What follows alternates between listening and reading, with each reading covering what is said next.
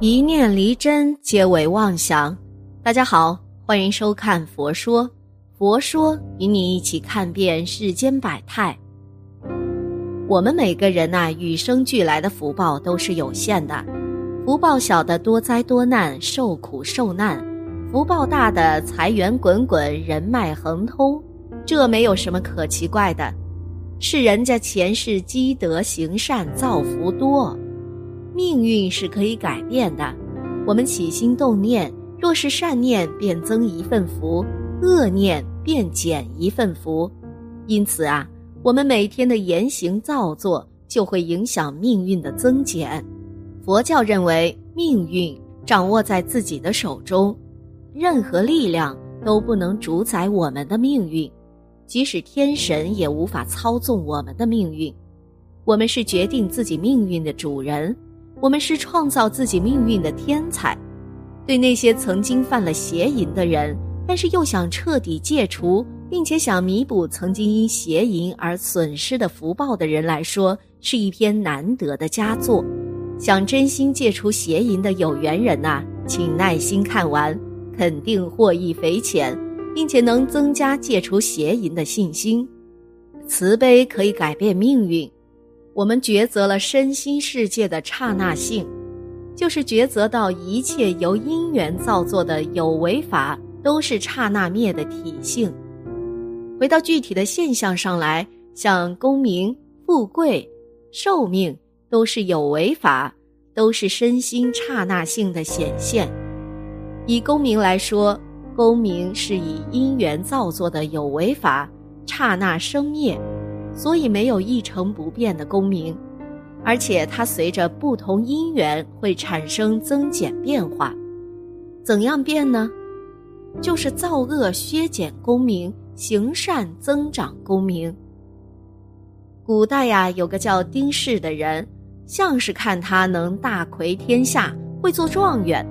后来再遇相士时，相士大惊说：“你做了什么事儿啊？功名已经夺去了。”丁氏想起曾经用方法拉人来赌钱，赢了六百万，就告诉相士实情。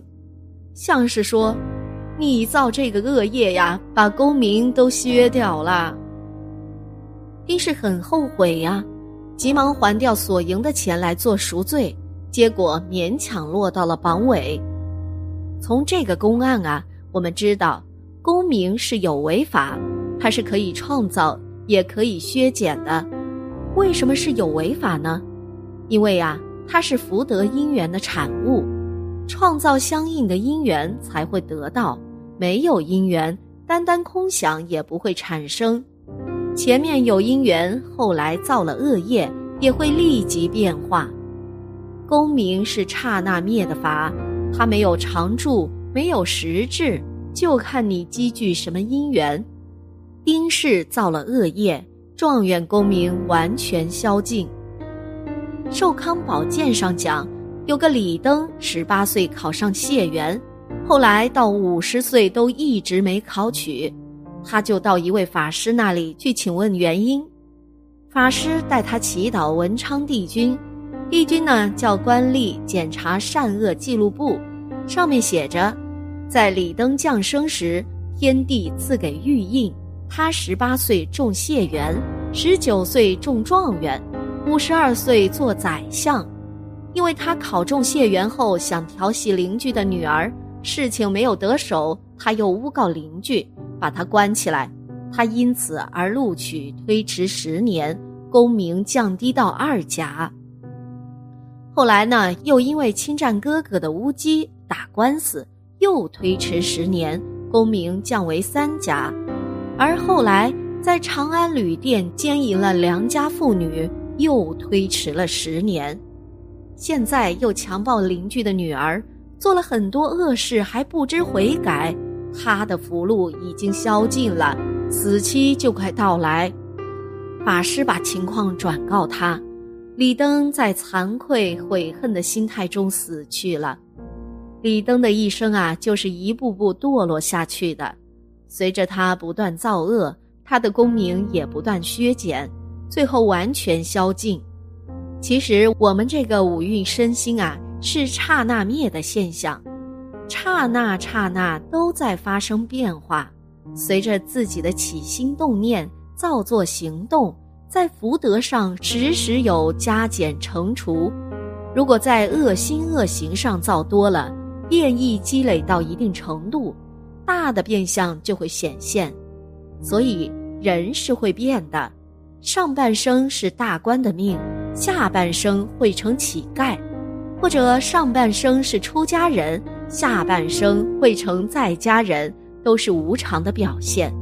河南潘谢元跟两个朋友到省里参加乡试，旅店有个相士偷偷告诉两个朋友说：“潘军会有大难，你们赶快避开他。”两个朋友对潘说：“房屋太小住不下，然后每人送给他二金，让他另外去找房子住。”他就借住到一个小店里。到晚上，他走到河边，看见一个妇女要跳河自杀，就问她是什么原因。她说：“我丈夫买棉花织布，积了很多匹。丈夫出门之后，我卖了得到四金，没想到是假银子。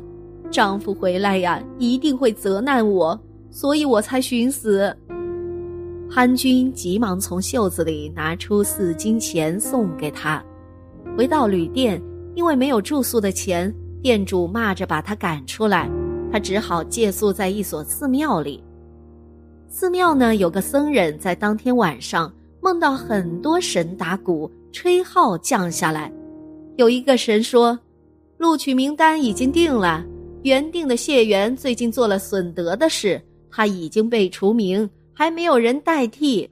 另一位神说：“这寺庙里的潘生可以呀。”又有神说：“他的命相该遭受横死，怎么可以做谢元呢？”那位神就用两手摸了摸潘的面容，说：“你看看，这不是中谢元的相吗？”僧人心里啊记住了这个梦，很好的款待潘君。考试结束了。潘军到两位朋友那里表示感谢，相士一看他，大惊说：“你做了什么阴德，变成这种非凡的相？现在你超出众人，是第一名了。”到发榜时，果然如此。公案里啊，潘军本来没有功名，后该遭受横死，这是一种过去业力所造成的结果，但我们不能看死了。虽然没有新的因缘和合时会按原来的结果显现，但是有很强的善业就可以转变。为什么呢？就是因为呀，它是刹那性的有为法，加上新的因素，不可能不变化。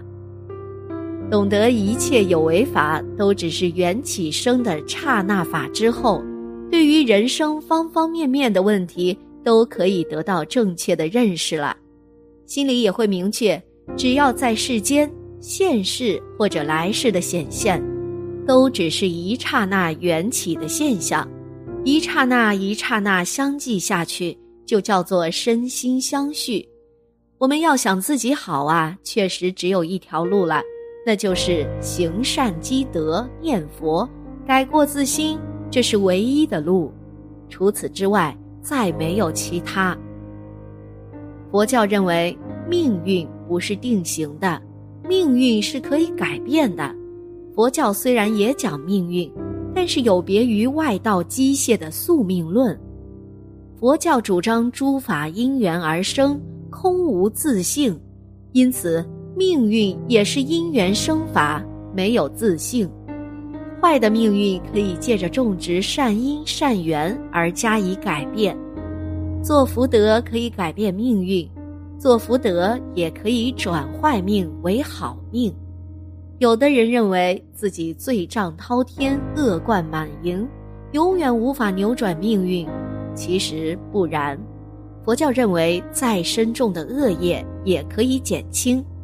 好比一把盐吧，如果将它放入杯子之中，当然咸得无法入口了；但是如果把它撒在盆子里，或者大水缸中，咸味自然减淡。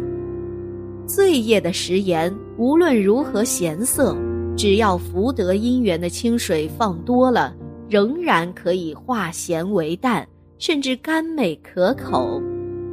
一块田里虽然杂草和禾苗并生在一起，但是只要我们持以精进，慢慢除去无杂的蔓草，等到功德的家禾长大了，即使再多一些蔓草，也不会影响收成。因此，深重的罪业可以急着广植福德而加以改变。我们的衣服肮脏了，要用清水来搓洗才能洁白；身体垢秽了，也要用净水来沐浴才干净；心地污染了，要用忏悔的法水来洗涤才能恢复清净。所谓随缘消旧业，更莫造新殃。至诚恳切的忏悔。能去除我们烦恼的污秽，把原本无染的清净自信心显现出来。